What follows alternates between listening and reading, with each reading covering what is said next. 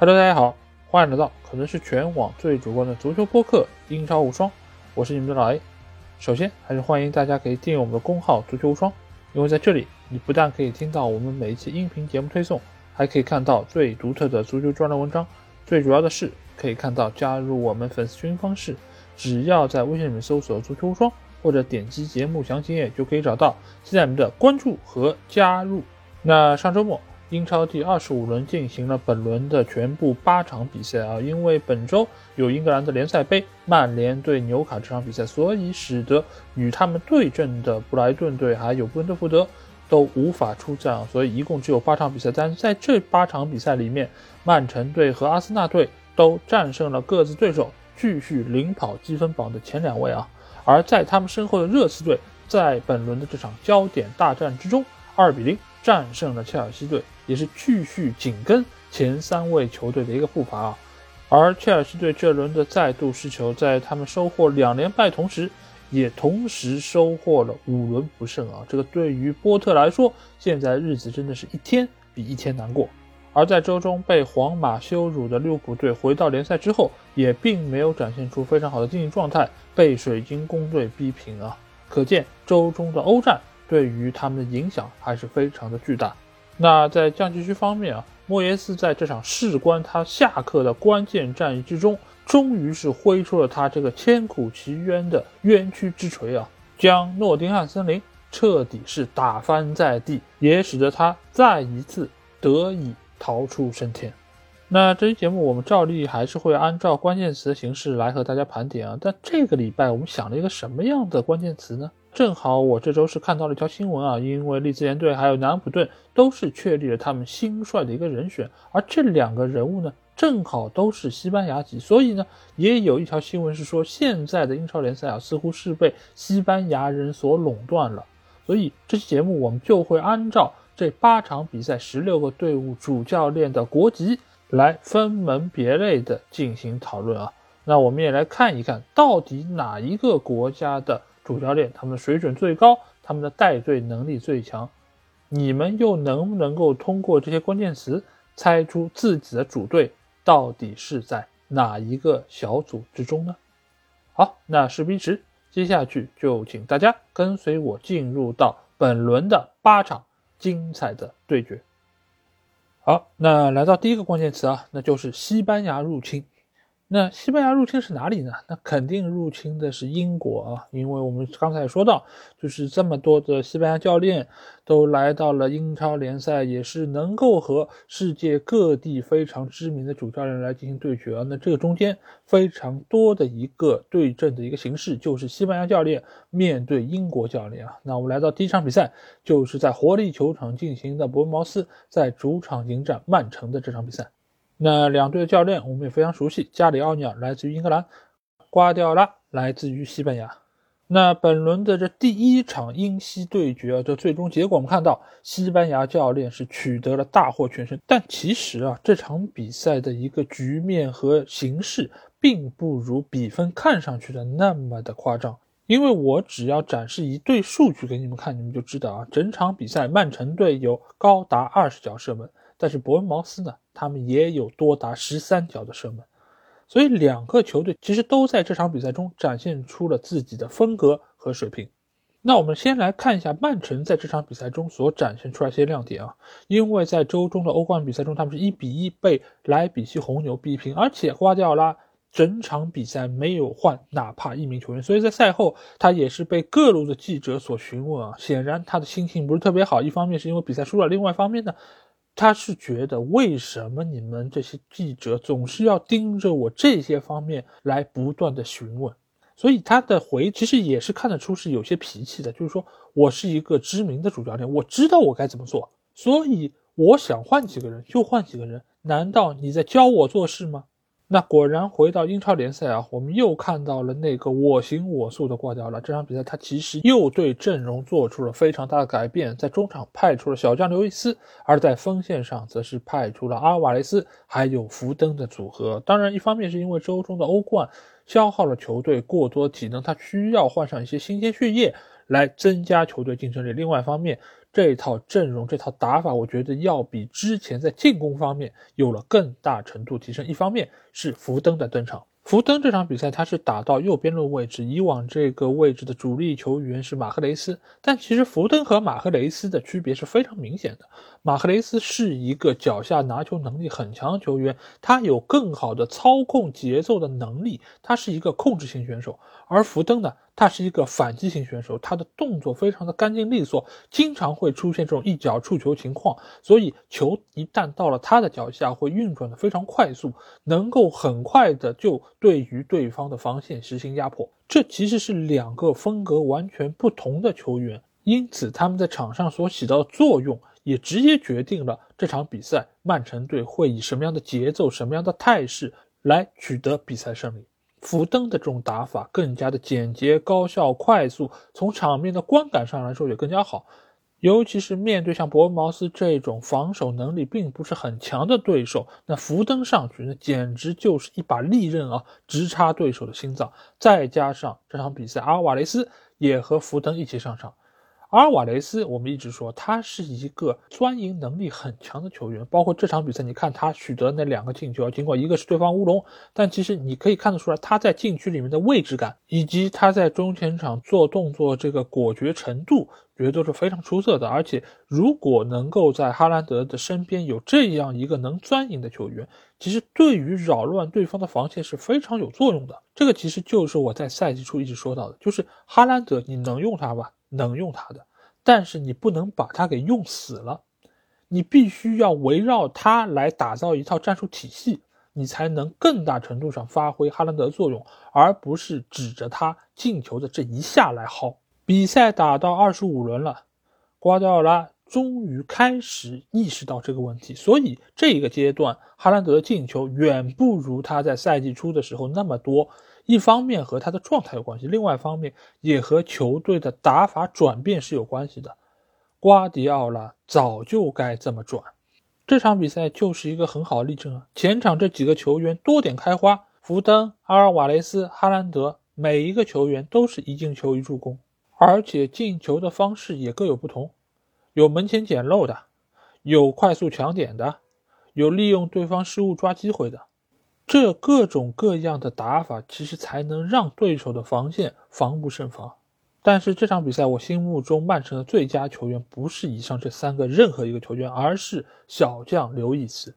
刘易斯，我们知道他是来自于曼城的青训体系啊。他在这个赛季，瓜迪奥拉是给予了他非常大的一个提拔，是给了他很多上场机会。他也用自己的表现回报瓜迪奥拉对他的赏识啊。这场比赛，他是整场比赛覆盖面积最大的一个球员。他在中场位置的不断穿插，给球队创造了相当多的机会。而且他本身又是一个体能很充沛，而且防守动作非常干净的球员。所以他的存在和到来也是很有效的提升了曼城在中场的活力。另外一方面，其实这场比赛对手对于刘易斯是有一个重点的看防，其中对于他的不少的动作是有些出格，甚至有些粗野的。但是刘易斯也并没有因此而丧失理智啊，他在场上仍然是兢兢业业做好自己该做的所有的工作。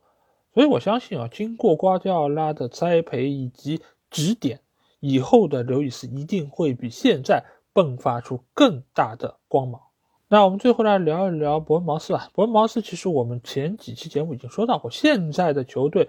比之以往来说，在进攻能力上有了很大程度的提升，尤其是他们引入的几个东窗新援啊，现在表现相当不错。刚才我们也说了，他们全场有十三脚射门，尽管中间的绝大多数是在比赛的尾声阶段才获得的，当时的曼城队已经是换下了一些主力球员，派上了替补球员上来磨练，因此也给到了博茅斯更多的可乘之机。但是现在博茅斯不得不说，索兰克伤愈复出之后，他们的前场是有一个支点的。而且围绕这个支点所展开的一些战术套路也是行之有效的。即便曼城队是在消磨可能最后的垃圾时间，他也换上了一些实力不那么强的球员，但是后防线如此风声鹤唳，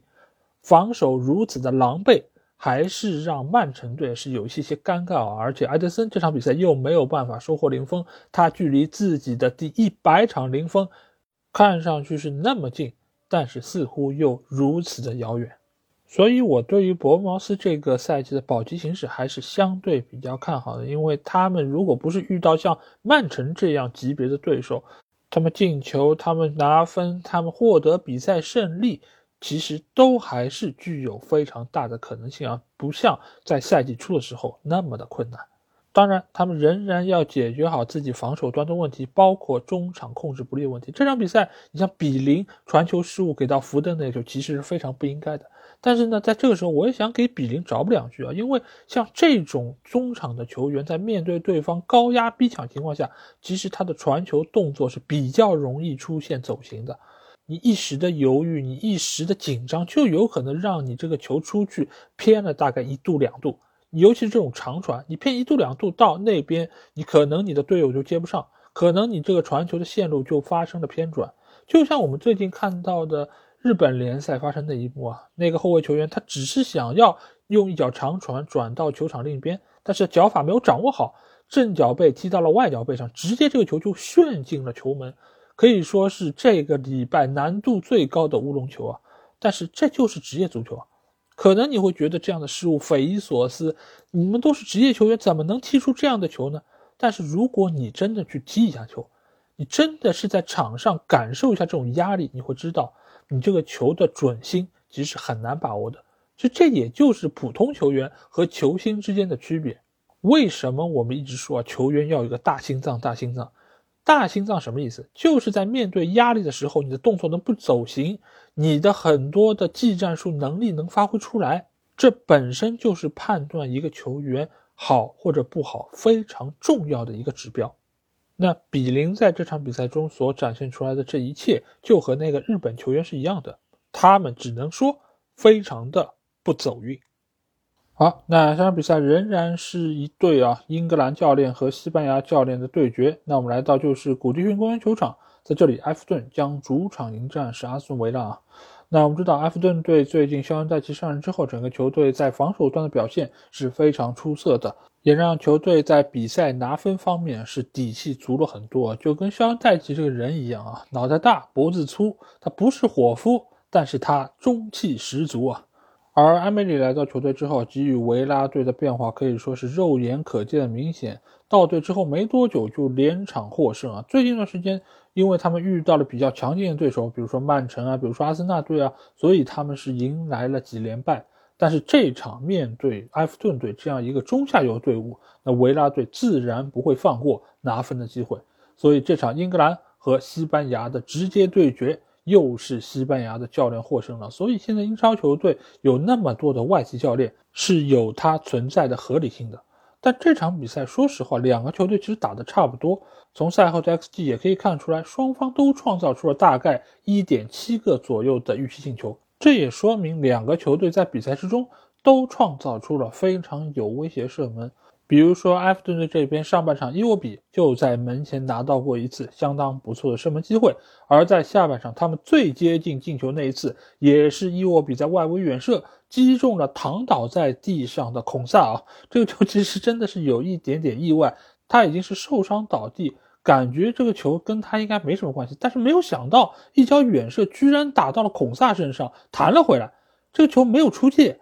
反倒是给了尼尔莫派一次相当好的破门得分良机啊！不过好在门线上站着明斯，他最后时刻的解围也是让维拉队逃过一劫。而维拉这边最好机会是来自于下半场沃特金斯的头球攻门，那个球顶的是非常的刁钻，但是皮克福德。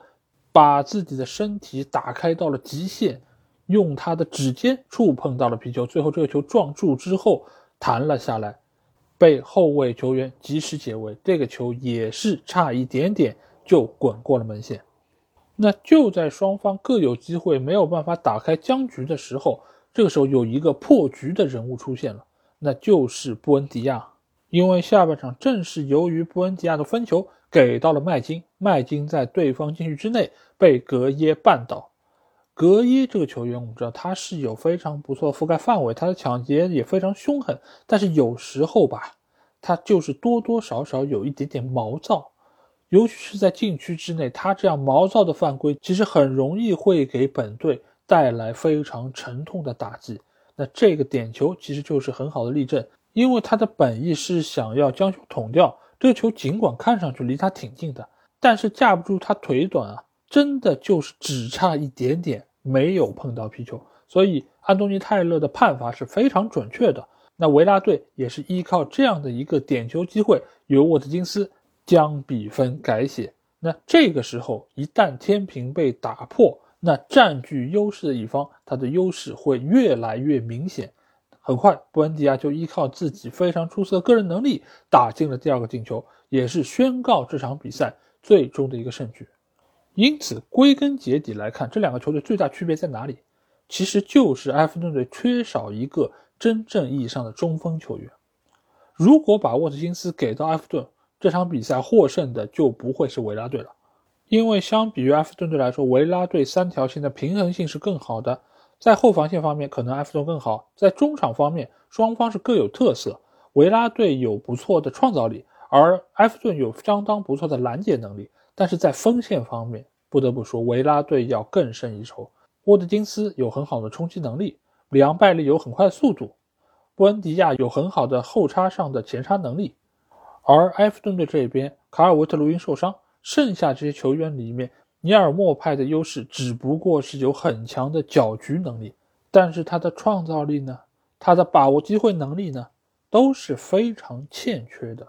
他和沃特金斯同样作为布伦特福德出产的优秀前锋球员，差距咋就这么大呢？所以之前我们一直说，肖恩戴奇来到埃弗顿队之后，有可能把球队带成另外一个伯恩利，但是或许我自己也没有想到。他们的进攻能力似乎比当时的伯恩利还要更差，毕竟当时的伯恩利还有克里斯伍德，还有阿什利巴恩斯啊，这两个球员，你说他们转化能力差吧？最起码他们还是能有转化的，尤其是克里斯伍德在状态好的时候，他的头顶脚下都能够给对方的防线创造实质性的威胁啊。但现在的埃弗顿队呢，你让谁来进球？尼尔莫派如果不进球，锋线位置上就只剩下租借召回的西蒙斯，他到目前为止一个球都没有进过。那剩下就只有这些中场球员了。那中场球员他们本身又要上更多的防守性的球员，他们不具备进攻的属性。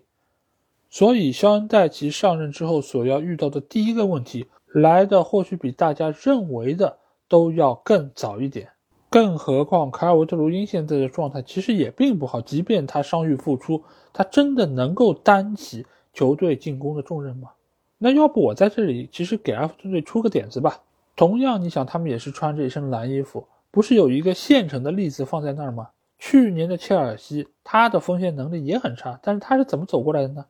就是开倒车嘛。要不肖恩戴奇就好好练一练这批后卫球员的头球能力，或者他们在外围的远射能力。毕竟之前塔可不是也进过头球吗？科尔曼不是也在外围抽进过一个非常漂亮的远射吗？所以你看，这不挺好吗？不用去老捧着尼尔莫派或者凯尔维特卢因这样的阿斗，是不是？毕竟树是死的，人是活的嘛。那反观维拉队这边啊，阿梅里来到之后，把整个球队的战术体系其实已经捏合的非常成型。现在限制他们的主要问题还是在于现在这批球员的能力，并不能够完全符合阿梅里的技战术打法。所以等到明年的夏窗，维拉队如果还能够为埃梅里买进几个实力强援的话，那或许下赛季维拉将会迎来他们的一个爆发啊。这点我对于 Good Evening 的艾梅里。还是非常有信心的。好，那下场比赛我们来到的是黄泉球场，在这里莱斯特将主场迎战沙斯纳队啊。那这两个球队教练分别是来自于北爱尔兰的布兰当·罗杰斯，还有来自于西班牙的阿特塔。那这个也算是英国和西班牙之间的一个直接对决啊。那这场比赛我们会发现，阿森纳队其实还是和以往有了一个很明显的变化，那就是恩凯蒂亚并没有出现在球队的首发阵容之中，而是排出了特罗萨德、马丁内利还有萨卡的三前锋的组合啊。这个某种程度上有一点点像去年的曼城队，也就是一个所谓的无锋阵啊。那对于阿特塔来说，这个也是一个无奈的选择。一方面，热苏斯的伤还没有完全好，恩凯蒂亚这场比赛在赛前又是出现了一些小小的不舒服，所以他只是坐在替补席上。那这套阵容的实际效果到底怎么样呢？大家如果是看过去年曼城队比赛的，那对于这场莱斯特对阿森纳比赛，其实应该也会有一个比较直观的概念，那就是他有他非常大的一个优点，那就是前场的几个球员，他们都能够发挥自己的优势，来对于对方的防线进行一个围剿，而且对手的攻势某种程度上也会得到很大程度遏制。但是缺点也很明显，那就是没有一个突出的箭头可以来作为一个支点存在。那这场比赛我们会发现，莱斯特有一个数据统计是有史以来的记录啊，是什么？就是他们的 xG 只有零点零一，是 xG 这个公司成立以来最低的一个英超数据。当然，我们知道 xG 的统计中间是有些缺陷，也有一些不完善的地方，但是这个零点零一代表什么？代表阿森纳队并没有给予莱斯特更多的机会。当然，并不是莱斯特没有进攻威胁，只是他们没有将进攻的威胁实际转化成射门，对于阿森纳队球门形成实质性的打击。那既然只有零点零一的预期进球，就说明什么呢？他们这场比赛没有任何的射门，自然也就不会有任何的射正。这个我们从去年曼城队的比赛也可见一斑，就是他们在对方的半场已经是形成了一个围攻之势，他们拥有非常高的球权，他们也拿到了绝大多数机会，但是这个缺陷也很明显，就是对手的低位防守把阿森纳队的进攻空间给挤压到了一个无以复加的地步。阿森纳每一个球员拿球，他们能够反应的时间，他们能够拿球的空间，他们能够做下一步动作的一个机会，其实都是非常有限的。绝大多数的比赛时间里面，莱斯特都有多达九名球员在本方的半场，因此上半场比赛其实是非常不好看的。阿森纳队的绝大多数进攻都受到了对方很大的冲击，进攻的体系也被切得支离破碎。所以这场比赛，阿森纳队的 xG 也并不高，只有零点六四，说明双方是处在一个对子的过程中。当然，阿森纳队最后依靠他们的经验，由马丁内利打进了那个非常关键进球。但是，我觉得这个球的功劳更大程度上要给到特罗萨德。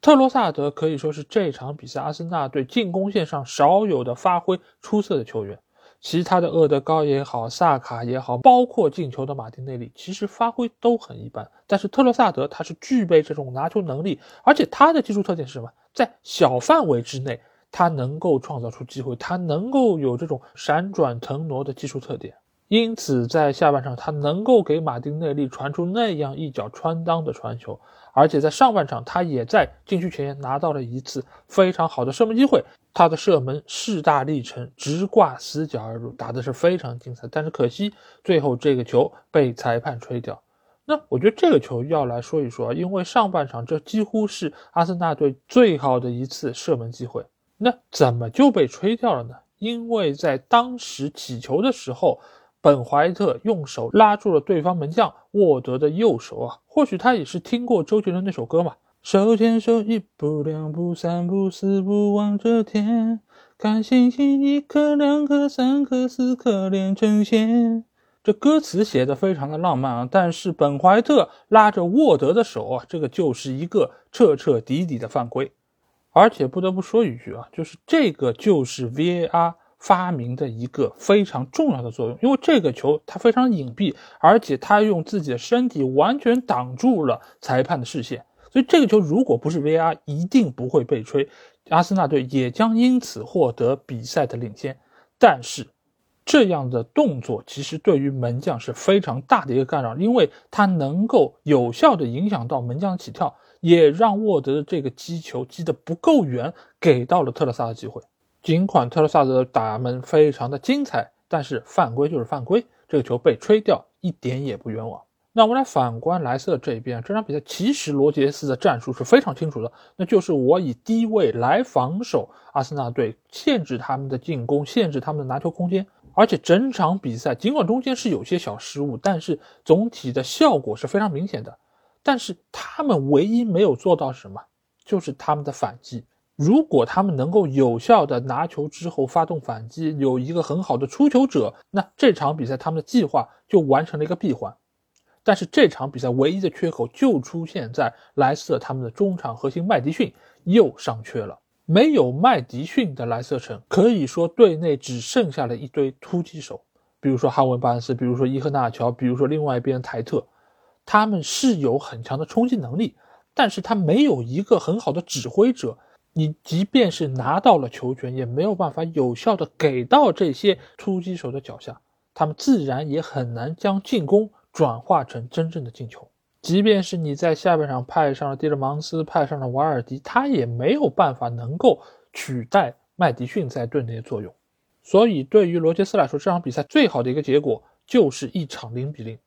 但可惜，他们在下半场一开始，由于防守端的一个小小失误，最终被阿森纳队拿到这场比赛胜利。不得不说，最近一段时间，阿森纳队其实状态挺一般的。这场比赛一比零是赢下来了，但是从场面上，从对于对手技战术的一个打击程度上，其实阿森纳队完成的并不那么好。而且在比赛最后阶段，他们也是不断的调兵遣将，要守住这样一个成果。所以他们也知道。这样一场胜利是很宝贵，这样一场胜利是来之不易的，但是这样一场胜利也是非常容易失去的。当然，我也知道现在枪手并不是处在他们状态的一个高峰，但如果你是作为一个争冠球队，乃至于在争冠形势上是占据优势的一个球队，目前枪手这个气质，包括他们面对这种低位防守球队的一个应对方式。我觉得他们还是有很多需要提高的地方，尤其是对于冠军的渴望以及必胜的决心方面，我现在并没有看到阿森纳队有特别好的展现。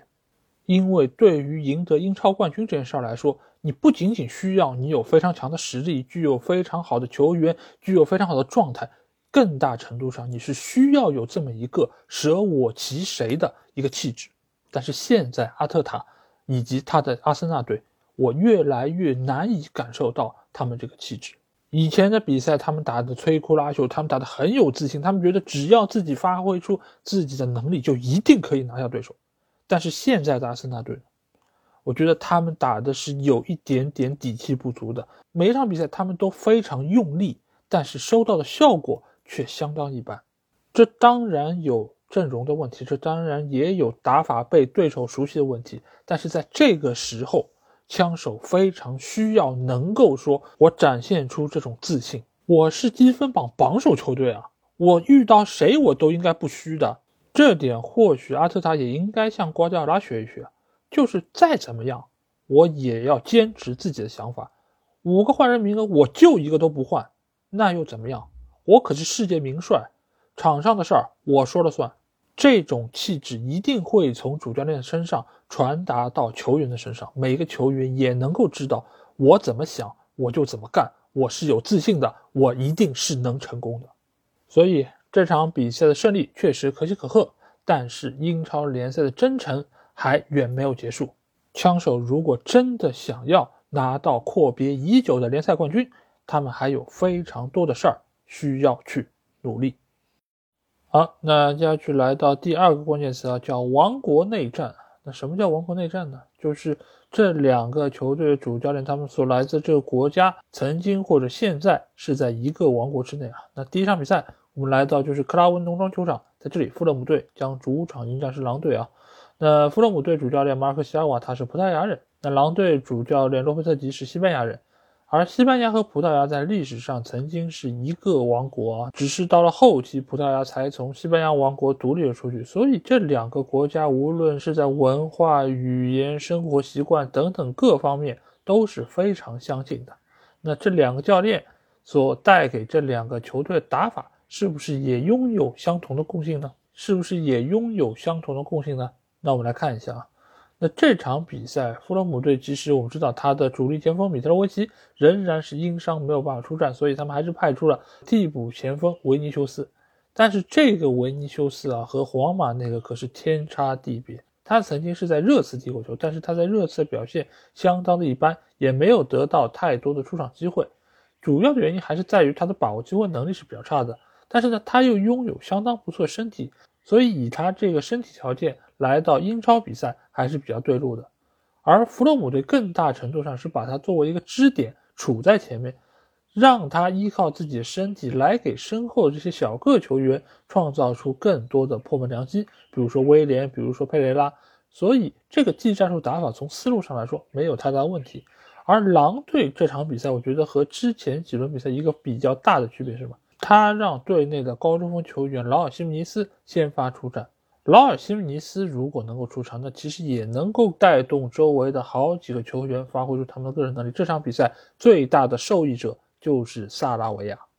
因为萨拉维亚在禁区之内得到劳尔·西姆尼斯很好的一个掩护，所以他拿到了不少机会和开火权。包括打进那个进球，也是来源于这样的一个套路啊。当然，这球我觉得本身富勒姆队的防守也是出现一些问题，因为萨拉维亚从停球到最后射门中间的时间还挺长的，但是没有一个球员说我上去干扰一下你，而是当他们意识到他要射门的时候，里姆才冲了上去。但这个时候他的防守已经是慢了，再加上那个球射得非常巧，从他的两腿之间穿了过去，门将也是鞭长莫及。所以比赛进行到这一刻，其实狼队已经大多数的计划都实现了，接下去就是扩大比分，或者说是守住战局。不过可惜的是，随着这些锋线球员体能下降，他们的状态其实也在不断下降的过程中，所以之后狼队也没有办法再有任何的斩获，反倒是弗洛姆队这一边，这场比赛他们又派出了秘密武器所罗门。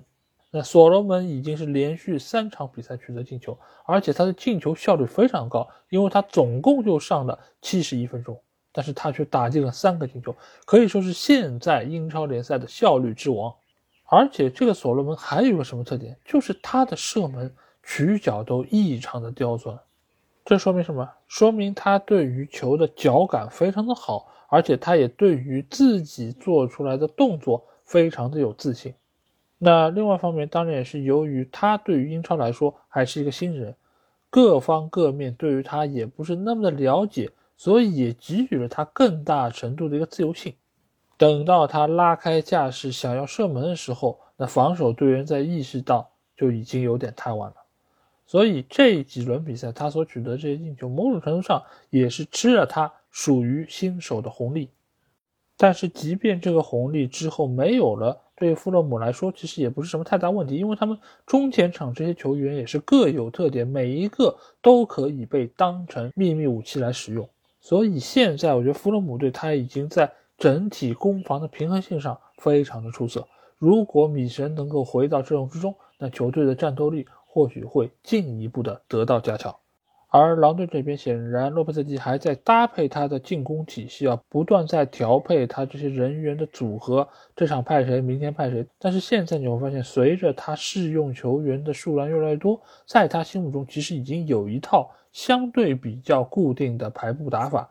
比如后防线上就是基尔曼加道森，两个边路是塞梅多和布埃诺，都是有非常强的助攻能力。而在中场的话，勒米纳是当之无愧的核心，在他旁边是鲁本内维斯。这两个球员作为整个球队中场的屏障，能够有效拦截对方的进攻。再加上左右边路的萨拉维亚，还有马蒂亚斯·努内斯。努内斯以往来说他是会被作为后腰球员来使用，但是最近一段时间我发现他更大频次的往前压，在前场拿到了更多机会，所以这也能够看成是洛佩特吉对于这些球员改造。而在锋线方面，他有时候会用单前锋，比如说库尼亚一个人。但是现在呢，他偶尔也会使用双旋风，比如这场比赛用劳尔·西姆尼斯搭档库尼亚，所以整个阵型和打法都是在变化过程中。到了下半场，可能他还会派上阿达马特·劳雷上去冲一冲对手。所以现在洛克特吉对于这批球员可以说是越来越了解，实际所产生的战斗力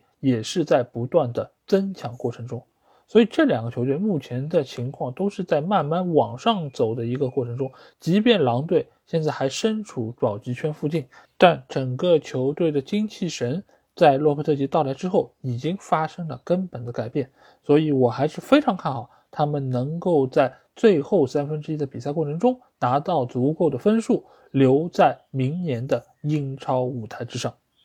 好，那这场比赛我们来到的是埃兰路球场，在这利兹联队将主场迎战是南安普顿啊。那这两个教练同样都是来自于西班牙，所以这是一场西班牙的内战啊。但是你要说这两个新教练给球队带来了怎样的变化吗？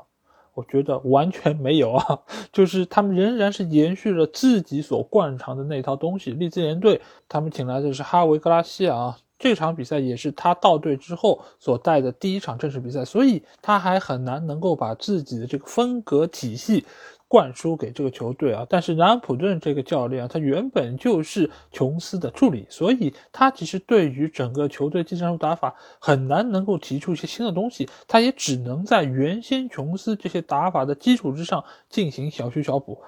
同时，这也是他正式出任主帅之后的第一场比赛啊，所以你看上去他们好像都请了新的主帅，但其实这套打法，整个球队这个运转还是原来那套老的模式。同时，这场比赛呢，又是排名积分榜最末尾的两个球队一场对决啊，所以我们戏称为叫什么？叫帝王谷之战啊。那最后占据主场优势的利兹联队还是笑到了最后一比零拿到了三分啊，也是踩着南普顿的尸体。往上挪了一步。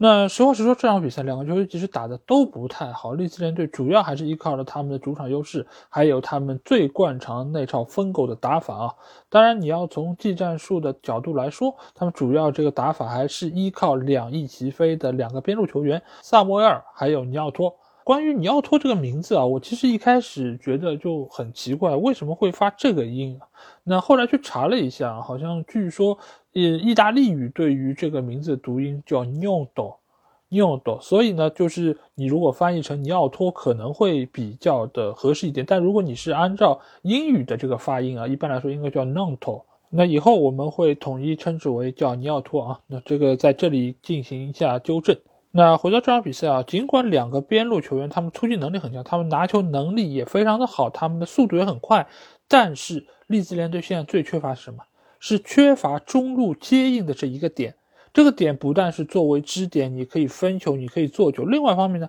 是边路创造出来机会，传中过来，你需要有人能够转化。这场比赛我们发现啊，尽管他们的中锋球员派的是班福德，但是班福德我们之前已经说过，他的把握机会能力，他效率已经有了非常大程度的退步。而其他几个先发球员，比如说麦肯尼，比如说阿伦森，他们在中路其实也拿到过机会，但是最终都很难能够对于对方球门进行实质性威胁。这个也就是为什么利兹联队久久很难打开局面的一个情况。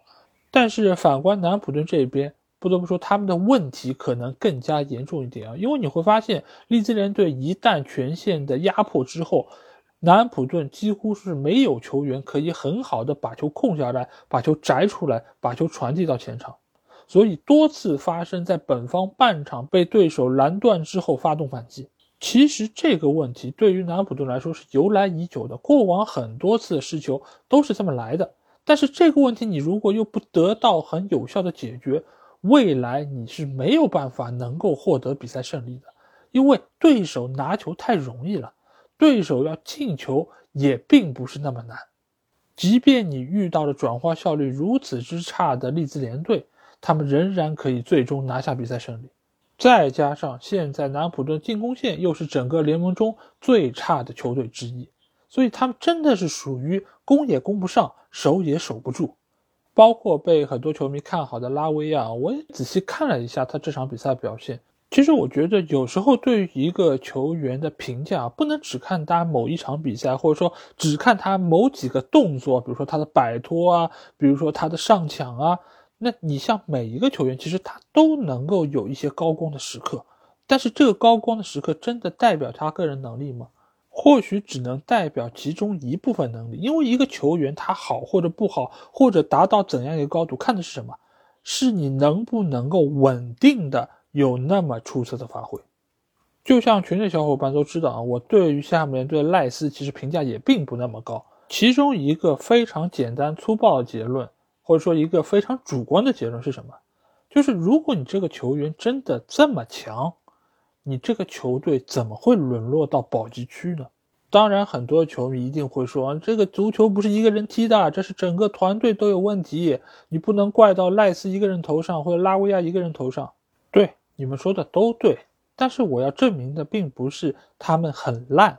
我只是证明他们没有像很多人认为的那么好而已。那回到南普顿啊，他们除了有这种面对压迫出球不利的问题之外，另外一个点是在于他们的后防线真的有很大问题。这个问题我觉得是贯穿我近两年英超无双节目到现在，就是他们的这后防线上的球员，基本上就是属于一个漏人很严重、单防能力很弱、然后位置感很差的一批球员。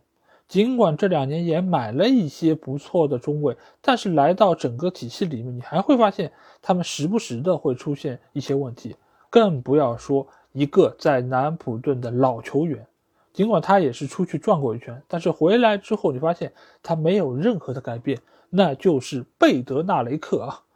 这场比赛那个失球其实也是和他有分不开的关系，因为你会发现这个球从边路摘出来之后给到禁区脚上。哈里森往后一磕，给到菲尔波的时候，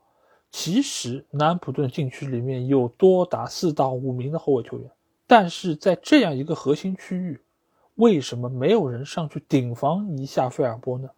而且更可笑的是，贝德纳雷克他不但没有上去顶防，他还在那边杵着，什么事儿都不干，生怕他伸脚又造成了一个乌龙。但是他没有伸脚，就是帮到球队了吗？就是对的吗？并不是啊，在你该伸脚破坏时候，你得要伸啊。你乌龙不是你的责任，但是你不作为才是你最大的问题。更何况你在这个位置上站着，你挡住了门将巴祖努的视线啊，他根本没办法看到费尔波起脚的位置以及举脚的角度。所以当球蹭过贝德纳雷克的脚之后，巴祖努已经没有办法再做出更多的反应。所以这个球，你说失的冤不冤？我说非常的冤枉。南安普顿其实他们已经是尽了自己的所能来想守住一个平局，但是最后因为这样的一个进攻，这样的一个失球，造成了他们没有办法能够拿到任何分数，我觉得是很可惜的。而且这是一场保级的六分战，他们深深被对手甩在了身后。说实话，今年英超的保级形势是非常混乱的，有很多个球队，他们其实都具有降级的可能性。说难听一点，你这个教练，但凡有一个点做的还像点样子，你就可能不会降级。但是南安普顿这个球队，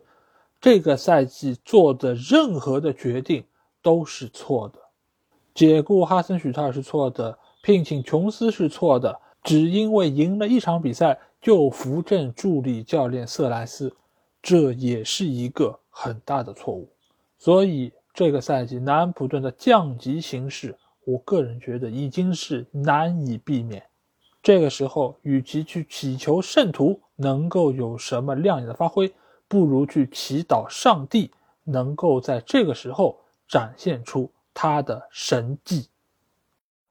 好，那下场比赛我们来到是伦敦网球场，在这里西汉姆联队将主场迎战是诺丁汉森林。那这两个主教练，一个是来自于苏格兰，一个是来自于威尔士，所以也是大英帝国之间的一个对决啊。那这场比赛对于莫维斯来说是到了下课的边缘，如果他再次输球，那他肯定。那他肯定就将卷铺盖走人啊，所以给予他的压力是非常巨大。不过好在这已经不是他这个赛季第一次面对这样的局面，因为在上一次也是说如果输球就会下课的那场对决之中，他是获得了比赛胜利，在和兰帕德的对决之中是拿到了一线生机，最终是兰帕德下课。莫耶斯是执教至今啊，所以他对于这种有压力的比赛还是非常有心得。尤其这场比赛，他们是在主场作战，面对的又是客场成绩相当糟糕的诺丁汉森林，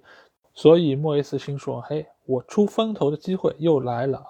当然，他出风头并不仅仅因为对手是一个客场中，而是因为他对于先发阵容是做出了一个关键性的调整。或许他也是听了我上期的英超无双节目啊。所以他也是将东窗引入的前锋球员丹尼斯放入了首发阵容之中，而且效果是相当出色。这场比赛丹尼斯是梅开二度，也是为球队确立胜局。当然，这场比赛最终能够获胜，并不仅仅因为他对于阵容做出调整，而是他对于现在整个球队的一个技战术打法更加务实了。他又恢复到了上个赛季经过那么多比赛证明的技战术打法，那就是以两个边路贾罗的鲍文还有本拉赫马作为突击手，在中路安插一个中锋球员。当然，安东尼奥这个赛季的状态确实是出现了很明显的下滑，他已经很难再承担这样一个责任，所以派上把握机会能力更加出色的丹金斯是一个更好的选择。只能说莫耶斯他非常好的抓住了这个机会，而且我们之前也说到过，其实西汉姆联队他是能创造出机会的，他是英超二十个球队里面预期进球和实际进球相差最多的球队，这就意味着他其实并不是没有机会，只是他没有办法将机会转化成进球，而丹尼斯就是过往这么多个赛季以来英超中游球队里面把握机会能力最强的前锋球员。甚至没有之一。那他的到来其实就是莫耶斯，也就是西汉姆联队的救命稻草。那既然有机会，那这些机会又是从何而来呢？一方面是在于假如说·鲍恩在边路的不懈奔跑，他的奔跑你会发现不是没有针对性，他非常清楚对方后防线上的空当在哪里，所以他经常能够跑到很关键的位置，撕开对手防线。这场比赛有很多次的射门机会，其实都来自于鲍恩这一侧，而且帕奎塔上一场比赛是因伤下场，但是似乎伤也并不是特别重，所以这场比赛他还是能够先发出战。他只要能够在场上，对于球队技术上面的一个加成还是非常卓有成效。所以这场比赛莫耶斯是占据输球就要下课这样一个天时，也占据伦敦碗这样一个地利，同时在球队的阵容方面。他也是更胜一筹啊，所以这场比赛球队获得一场四球的大胜也非常的正常。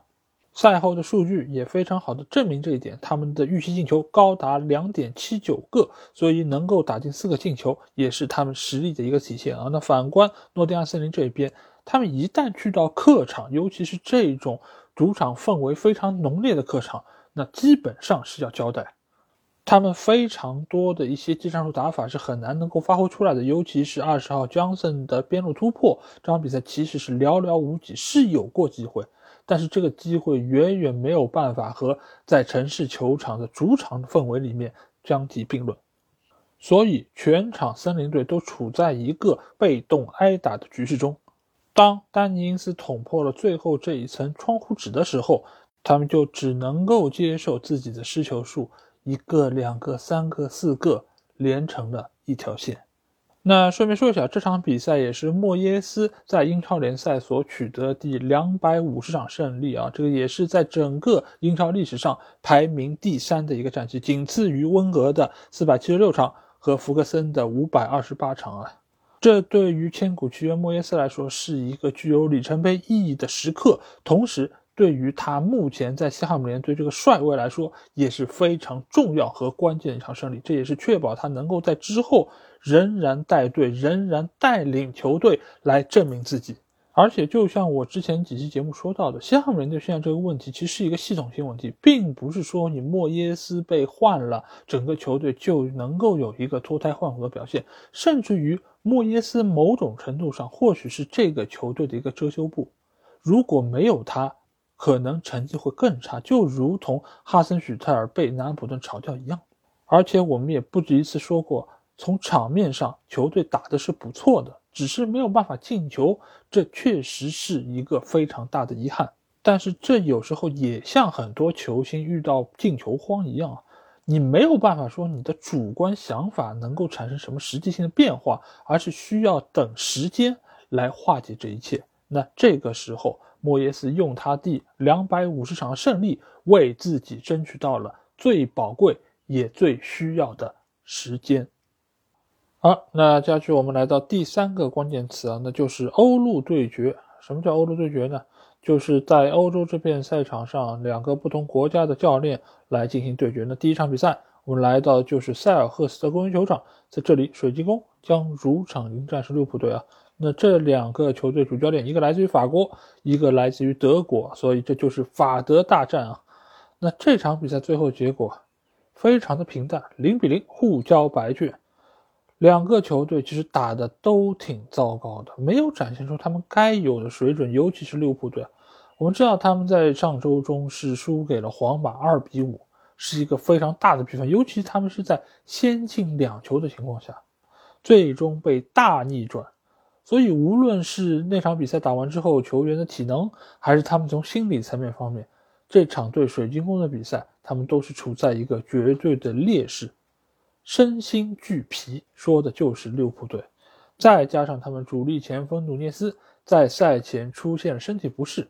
所以这场比赛并没有进入到大名单啊，所以对于他们原本就不是那么有竞争力的锋线来说，又是一个非常大的损失。那我们来看一下利物浦队到底这场比赛犯了哪一些明显错误。我先来给大家说一对 CP 吧，这对 CP 在这场比赛中的表现可以说真的是让大家大跌眼镜啊，那就是阿诺德和亨德森的组合。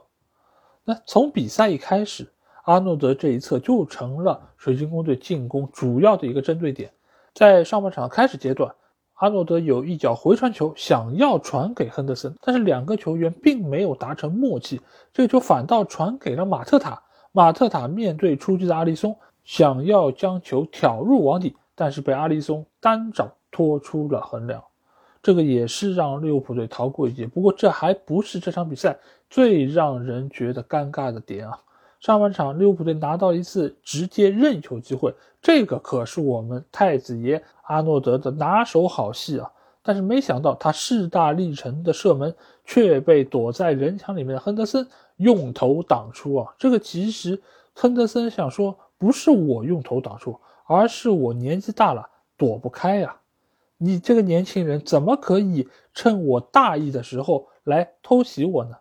玩笑归玩笑，但这样的一个失误出现在像利物浦队这样的球队之中，而且出现在阿诺德和亨德森这样身经百战的球员身上，我觉得真的是让人非常的不理解。还有这场比赛，利物浦队的两个边路成为了对手重点打击的对象，尤其是阿诺德这一边。我们刚才也说到，奥利塞突破对于阿诺德这一端的成功率是非常高的。如果不是因为本方的中锋球员马特塔的把握机会能力太差，水晶宫或许在上半场就已经取得了两球领先。利物浦队要是光防守端表现不好也就算了，但是他们在进攻端这场比赛也是非常的乏力啊。缺少努涅斯之后，球队的机会确实是比以往来说要少了很多。萨拉赫目前的状态也很难能够承担起一整个进攻线上的要求。尽管这场比赛他是有一脚外围的远射。正好砸中了对方的横梁，打得非常漂亮。但是光有这样的表现是不足够的，他和加克波两个人很难能够对于对方的防线产生实际性威胁。在这种情况之下，真的还得要是努涅斯才有可能改变这个局面。这场比赛利物浦表现不佳，还有一个非常重要的点是在于，对手并没有给予他们足够的空间来发挥自己的特长。我们可以看一下前两场比赛，利物浦队所取得进球，绝大多数其实都是通过防反而产生的。但是这场比赛，维埃拉显然对于对手是进行了有针对性的研究，所以每一个防守队员的落位都相对比较靠后，两条线之间的距离也保持的比较合理，所以利物浦队是很难能够拿到像样的机会的，只能依靠球员的个人能力来零星骚扰一下对方的整个防线。值得一提的是，这场比赛从阿森纳队租借到水晶宫队的中场球员洛孔加，他的表现非常的出色，甚至有人说是洛孔加一个人盯死了利物浦队整条中场线。这个说法，说实话挺夸张的，但是某种程度上也能够体现出现在利物浦队的中场他其实失控的。在上半场，他们还派出了纳比凯塔。以前我对于纳比凯塔这个球员的认识不深啊，那可能也是因为我太年轻。但是很多的红军球迷告诉我，纳比凯塔这个球踢的叫一个烂啊，他们对他都是怨声载道。但是当我看了这场对水晶宫的上半场比赛之后，我对于他们的看法已经有了一点点的理解啊。那说明什么？说明我成长了，对吧？我也认识到了纳比凯塔现在真的状态挺差的，而且经过了大伤之后，他的身体机能似乎也比以前要弱了很多，他的传球失误。还差点造成了本方的丢球，所以扎叔在中场休息的时候就把他换了下去。所以现在利物浦队的问题真的还挺严重的。一方面有实力的球员受伤了，另一方面呢，伤愈复出的球员呢不够强，同时他们还要受到其他几条战线比赛的一个牵绊啊，所以也给他们的体能和专注力提出了很大的挑战啊，继而也使得他们的比赛成绩出现了非常大的不稳定性。而对于维埃拉来讲，我觉得他或许会比较后悔，为什么自己没有在冬窗的时候多租借一个前锋球员。现在的马特塔只是他不得不用的一个被动选择。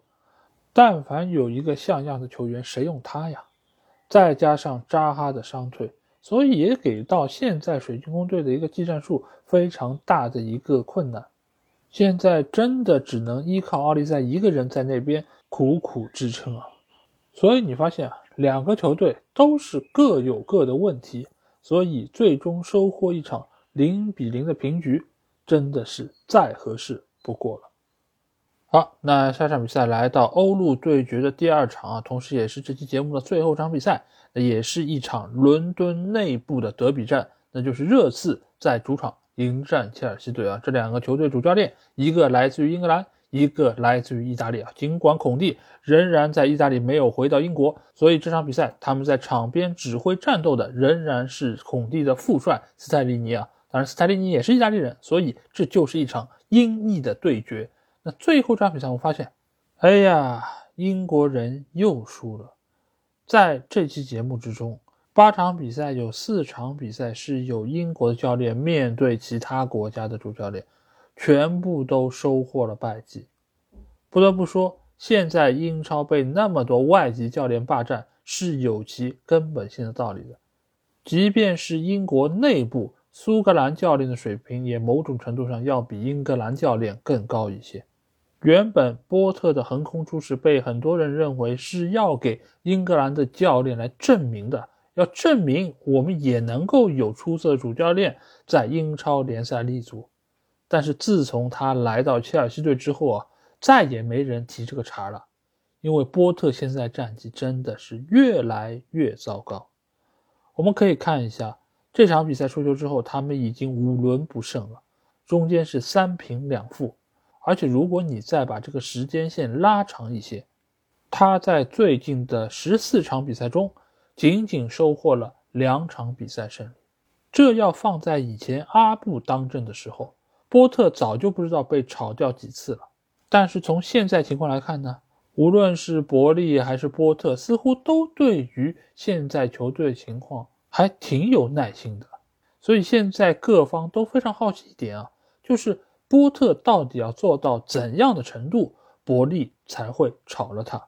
好，那我们回到这场比赛本身嘛，因为这场比赛是周日晚间九点半进行的。而曼联的这场联赛杯决赛呢，是在十二点半，所以很多的球迷其实都在等待联赛杯决赛之前啊，顺便来看一看这场比赛，毕竟是两个 Big 六球队之间的内战。但是不看不要紧，这一看就觉得这比赛怎么这么难看？就整个上半场，除了最后五分钟那个打架的戏码之外，其他那四十分钟。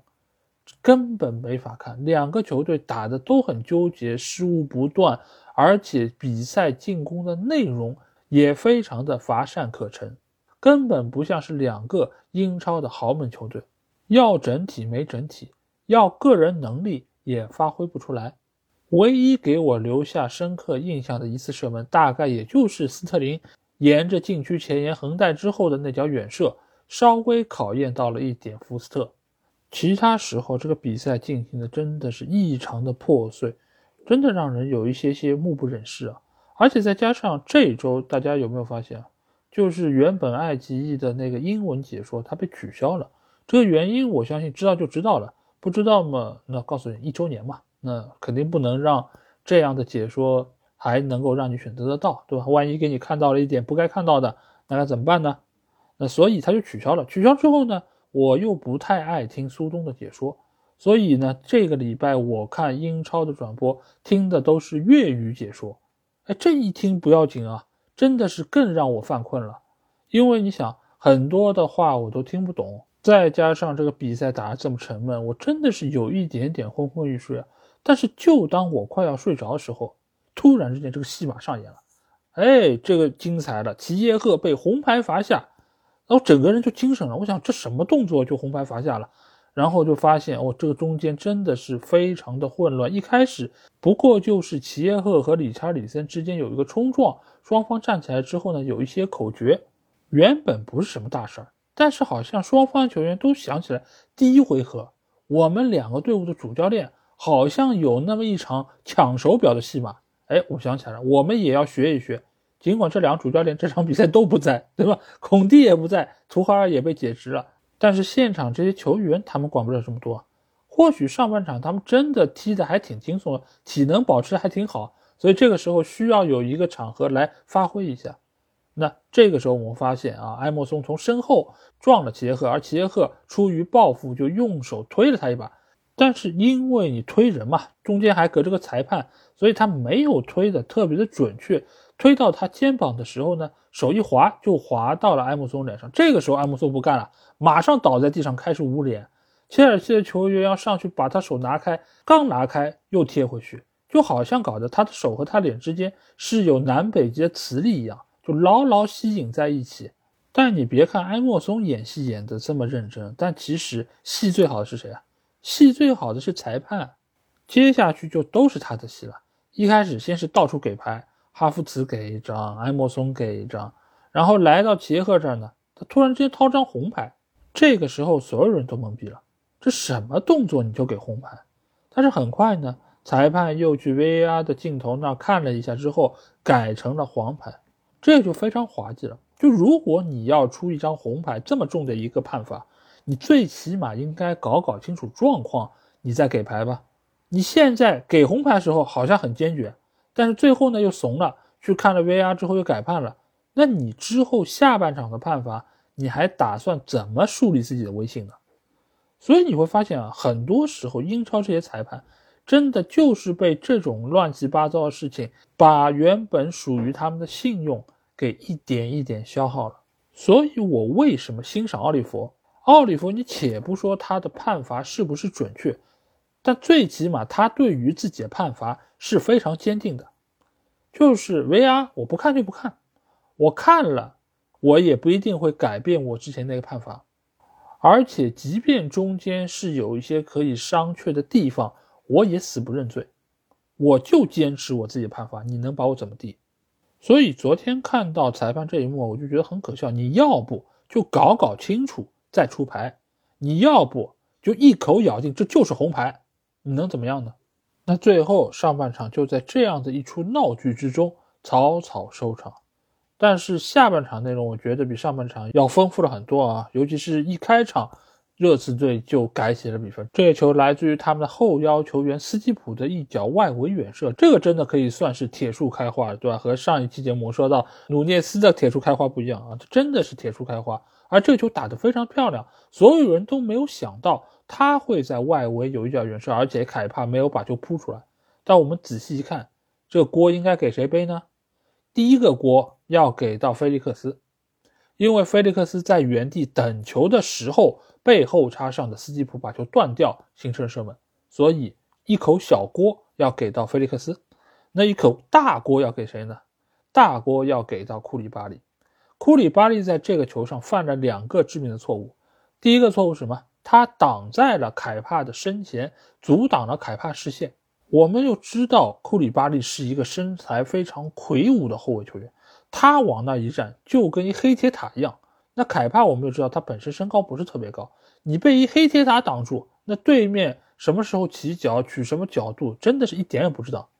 那库里巴利犯的第二个错误是什么？就是他挡了，但是他看到来球之后呢，他又躲了。所以这个时候，当他躲开这个进球，球直接穿过库里巴利来到凯帕面前的时候，凯帕已经来不及再做出更多的反应。凯帕已经很厉害了，这个球他还摸到了，但是他不足以改变球的整体方向。最终，热刺队是将比分改写，取得了一个领先优势。那这个球一旦产生，对于切尔西就非常不利了，因为他们必须要攻出去。对于一个进攻实力不是特别强的球队，你要逼着他们攻出去，基本上啊，这就算是交代了。他们想要赢球的可能性就变得非常的渺茫。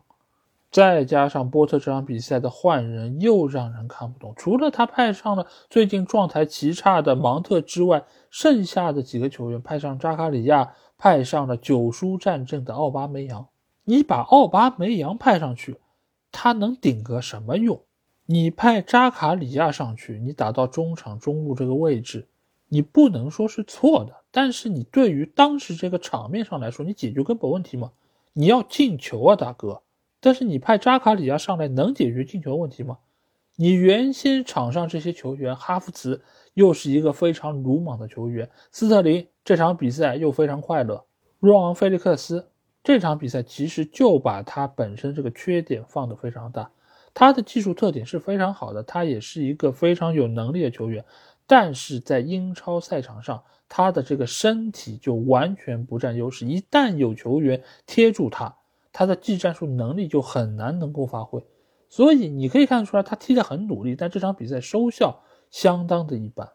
就当切尔西队全力压上，想要将比分扳平的时候，后院又起了火。哈里凯恩抓住对手防守的失误，打进了第二个进球。这个球我觉得也是最近一段时间切尔西队防守问题的一个集中体现。他主要出了两点问题，一个是对于一点的强点，并不是做得非常好。这个球尽管戴尔是有一个压人的动作，但是在这样一个关键区域被戴尔抢到第一点，这本身就是切尔西防守上一个非常大的问题。第二点是什么？就是原本在后点盯防哈里凯恩的球员完全失职。在这个任意球罚出来的时候，我们可以看到斯特林还在那抱着哈里凯恩，意思就是我来防你，我要把你盯住。但是当球罚出来之后呢，斯特林就松手了。哈里凯恩就跑到了远门柱的位置，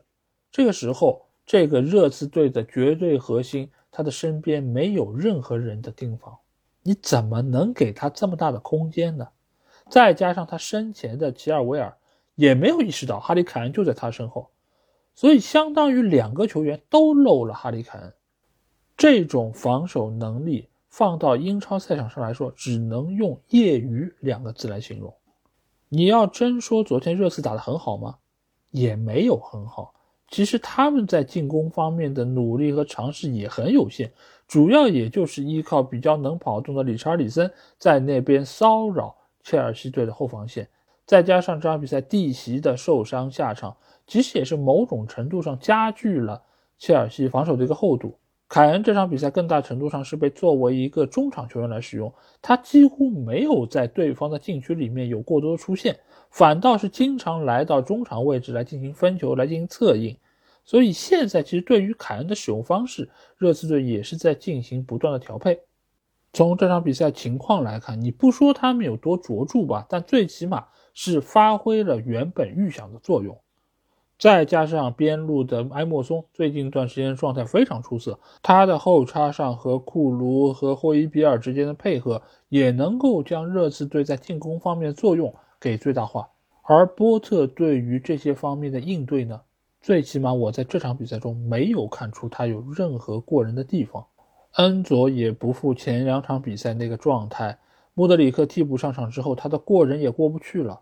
所以，明明买来的球员都是所谓才华横溢的，为什么被波特一用，就用成了现在这个样子？所以我也不用去问现在切尔西球迷心里怎么想的，看看现在切尔西的比赛，我就知道他们肯定心里好受不了。但是现在对于伯利来说，他又遇到了一个和很多 A 股股民一样的困境，就是我这个时候我是割肉跑呢？我还是继续持有，等待着他触底反弹呢。这场比赛给到伯利的镜头也不少，一直看到他在那看手机。早两个月我们觉得他看手机是要想想，哎，又要买谁了啊？给我把他拿下。现在他在看手机，我或许在想，他是不是该要看看教练了？最近还有哪个教练赋闲在家呀？来打开我的聊天软件跟他聊两句啊，指不定什么时候就该用得上了。实在不行吧？要不就把凯帕给扶正了。毕竟这个礼拜是他拒绝退场四周年的纪念日啊。到时候伯利就可以对外宣称，最佳教练已在阵中。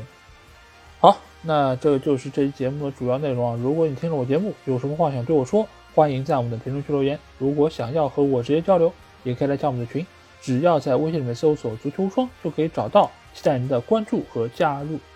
那这期节目就到这儿，我们下期的英超精华节目再见吧，大家拜拜。